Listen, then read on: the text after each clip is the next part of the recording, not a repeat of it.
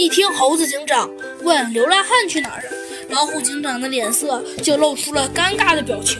呃，猴子警长，不好意思，因为毕竟我们也是等报案人报案之后才去的，到现场流浪汉早就不见了。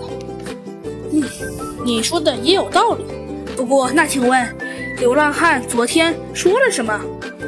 呃，猴子警长，据报案人所说。嗯，他说这个流浪汉貌似在这里住了已经一个月了，而且这里好像就是他的地盘，而且，嗯，好像呃 不出意外的话，他呃他报案人还说这个纸箱子就是他的房子，他被弄坏了，还让小小王赔赔他二百元。反正我认为就是碰瓷。老虎警长说道。哼。看来我们必须有必要找到这个流浪汉，他有很大的可能性与本案有关。猴子警长对老虎警长说道：“嗯，此人非常可疑，我怀疑他可能悄悄跟踪了小王他们，并且在小王早就做好的午饭下下毒，而且报复。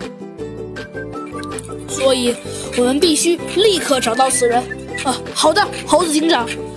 很快，老虎警长啊就出动了他那边的所有警力，一起得力寻找这位可恶的流浪汉。